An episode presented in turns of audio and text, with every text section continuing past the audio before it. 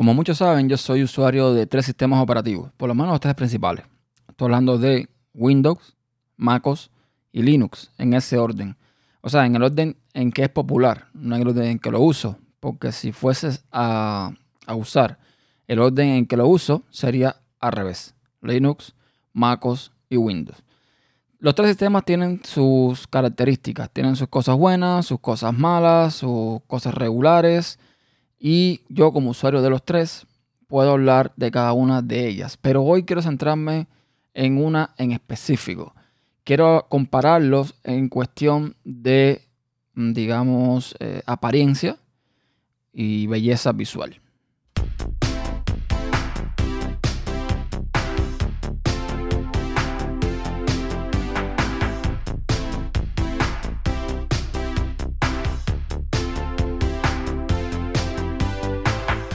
Hola a todos, soy Ernesto Acosta y te doy la bienvenida a un nuevo episodio de Podcast Inside, uno de mis podcasts de tecnología en la red tupodcast.com. Y como les decía al principio, quiero comentarles acerca de lo que para mí hace la diferencia entre Windows, MacOS y Linux en cuanto a apariencia, en cuanto a lo que uno ve. De los tres, sin dudas, el que más me gusta en ese apartado es MacOS. Creo que MacOS está mejor eh, conseguido en el cuanto a que todas sus aplicaciones de cierta forma guardan una similitud visual y esto es más complicado de ver en, en Linux, por ejemplo. Sin embargo, aunque Windows también tiene esta característica, también guarda cierta eh, similitud en su aspecto visual y aunque Windows 10, que es el que uso al día de hoy, ha mejorado muchísimo en cuanto a diseño, sigo pensando que hay elementos que no se notan del todo agradables a la vista para mí, para mí eh, en particular. Hay un elemento fundamental en estos tres sistemas operativos que eh, para mí es primordial y es la forma en que se muestran las tipografías.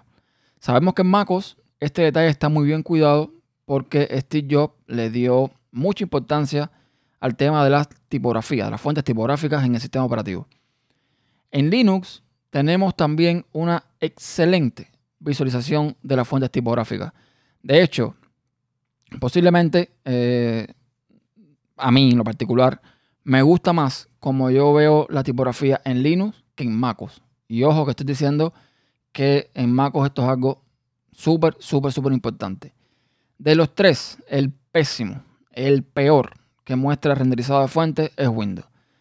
Es tan, tan pésimo están, no sé, están tan de Windows 95, de, tan, tan de atrás, que cuando yo salgo de Windows y entro a Linux o, uso mi MacBook, mis ojos me lo agradecen. Es una diferencia visual que es eh, increíblemente grande. Y no entiendo por qué Microsoft al día de hoy no le ha dado importancia a este tema. Porque es un tema que por lo menos para mí es súper, súper eh, interesante. Un tema que es fundamental, porque al final muchas personas pasan el día entero delante del monitor, de un ordenador. Así que esto no sé cómo lo han pasado por alto.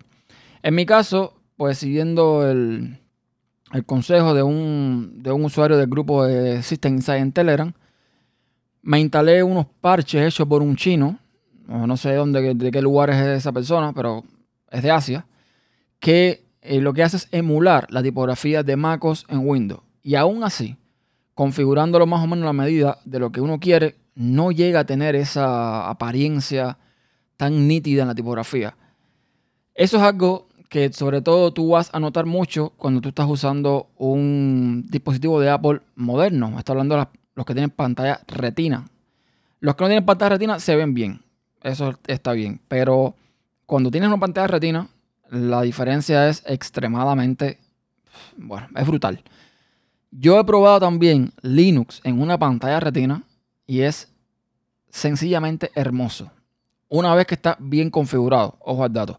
Hay distribuciones de Linux que si bien ya vienen preparadas para mostrar la fuente de una forma agradable, sobre todo las basadas en Ubuntu, Ubuntu tiene una, una muy buena gestión de la tipografía. Hay otras en las que hay que trabajar un poquitico para lograr el efecto deseado o hay entornos de escritorios en Linux que hay que configurar algunas cosas para que se vean las fuentes como uno quiere. Pero sea como fuere, en Windows no hay forma humana por defecto de ajustar esto para que se vea bien. Usando incluso el asistente este que trae Windows para configurar la tipografía, no logro, no logro que se vea de una forma eh, agradable, de una forma que no me moleste a la vista. Y esto, no sé, repito, es algo importante, no sé cómo es que Microsoft no se ha puesto en ello, eh, más teniendo en cuenta que Windows 10 está sufriendo todo un cambio visual muy bonito, está pasando a, rediseñar toda su interfaz y lo convierte en algo muy bonito, pero las tipografías siguen siendo un punto extremadamente eh, flaco y es algo que deberían sin duda alguna eh, revisar. Yo estuve también intentando configurar bien Windows 10 porque eh, hay aplicaciones que las tipografías se muestran de una forma y en otras se muestran de otra. Windows tiene una opción que supuestamente ajusta esto, pero sigo, sigo viéndolo, no sé. Yo, por ejemplo, tengo Firefox en MacOS, Firefox en Linux y abro, abro Twitter y yo en Twitter tengo una extensión que eh, se llama Redefine Twitter o algo así que lo que hace es ponerte un Twitter más ligero y una de las cosas que mejor es la tipografía. En Mac o en Linux no hay problema. En Windows es horrible. Horrible. O sea, no tengo, no tengo otra descripción para esto y no hay forma de que lo, pueda cambiar sin tener que meterme en las preferencias de Firefox y poner otra tipografía. Y ese es otro detalle importante. En MacOS no, no estoy muy claro, no me queda muy claro porque no he tenido que hacer este cambio. Ya San Francisco, que es la tipografía que viene en las últimas versiones de, de MacOS, pues es muy bonita. La que tenía anteriormente también es muy bonita, o sea, no, no, no es necesario hacer esto. Pero en, en Windows, cambiar una tipografía es un dolor de huevo, literalmente. En Linux es también muy fácil instalarte tipografías nuevas, cambiarlas, personalizarlas y en Windows esto es un dolor real de huevos. Entonces, ya te digo, entre las cosas así a simple vista, otra cosa son los temas. En Linux esto no tiene discusión. Linux es el rey de la personalización. Ahí tú puedes poner los temas que te dé la gana, los colores que tú quieras usar en las aplicaciones. Es algo bestial. En MacOS tenemos dos modos solamente. Tenemos modo oscuro y tenemos modo claro. El modo oscuro en MacOS eh, eh, que se introdujo en Mojave no sé. Tiene algo que todavía no termina de convencerme, pero bueno, es pasable. Se puede usar, no hay problema. A veces algunas aplicaciones se tornan un tanto gris, no llega a ser un negro como tal, pero eh, es pasable. Ahora, ah, amigo, en Windows el tema negro, que si bien es negro, negro, tiene cosas que, que echan para atrás. Estoy hablando de por ejemplo, en el, cuando pones el tema negro y ese clic derecho y el menú contextual que sale, tiene unos bordes blancos que son horribles.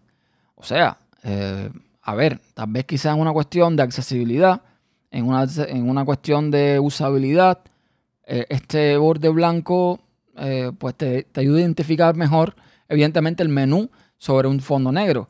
Pero vamos, hay otras opciones, hay otras formas que se puede hacer. Quizás no darle ese borde blanco un tono tan blanco, un poco más gris, un poco más apagado, no sé.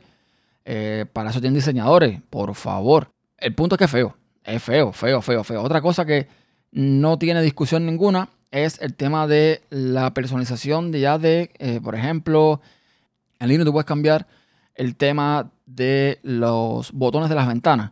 Puedes escoger varios temas, puedes cambiar la posición de los botones en la mayoría de los escritorios, de los gestores de ventanas. Tú puedes decirle que el botón de cerrar esté en un lado, que el de minimizar y maximizar esté en el otro, que estén juntos, que estén a la derecha, a la izquierda.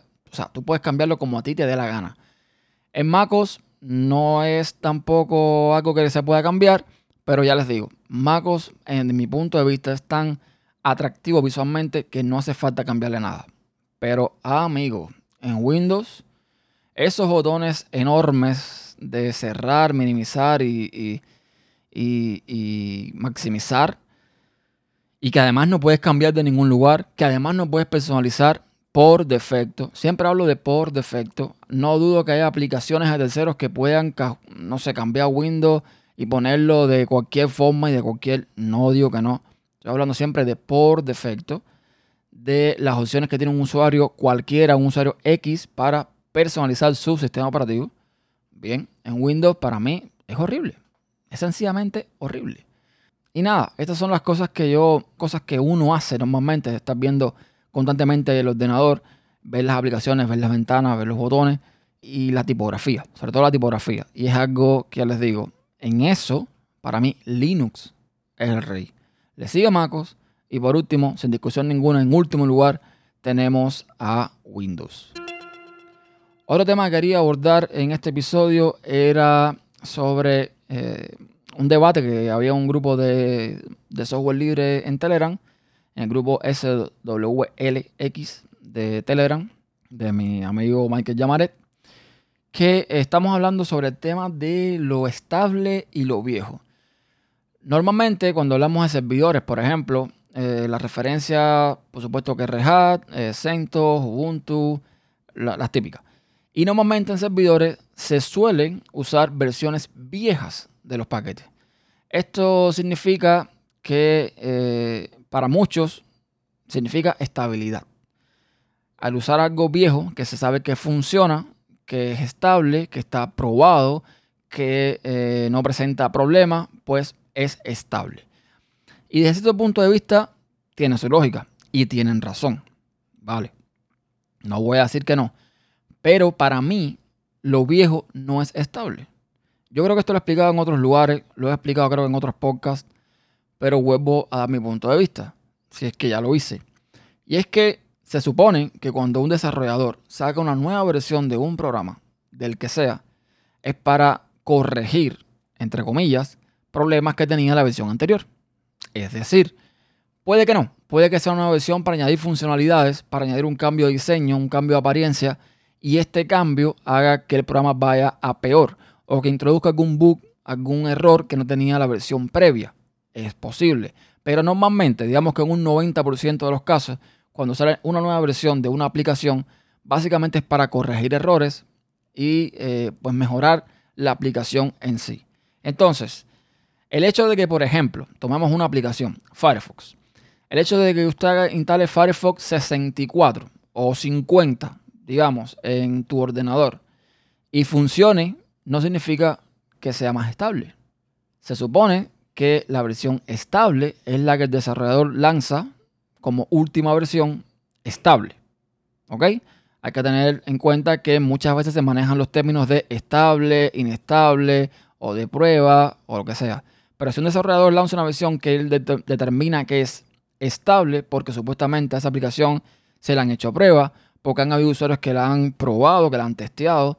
Entonces esa aplicación es estable y no es vieja, es la más nueva. Entonces hay que tener cuidado con estas cosas.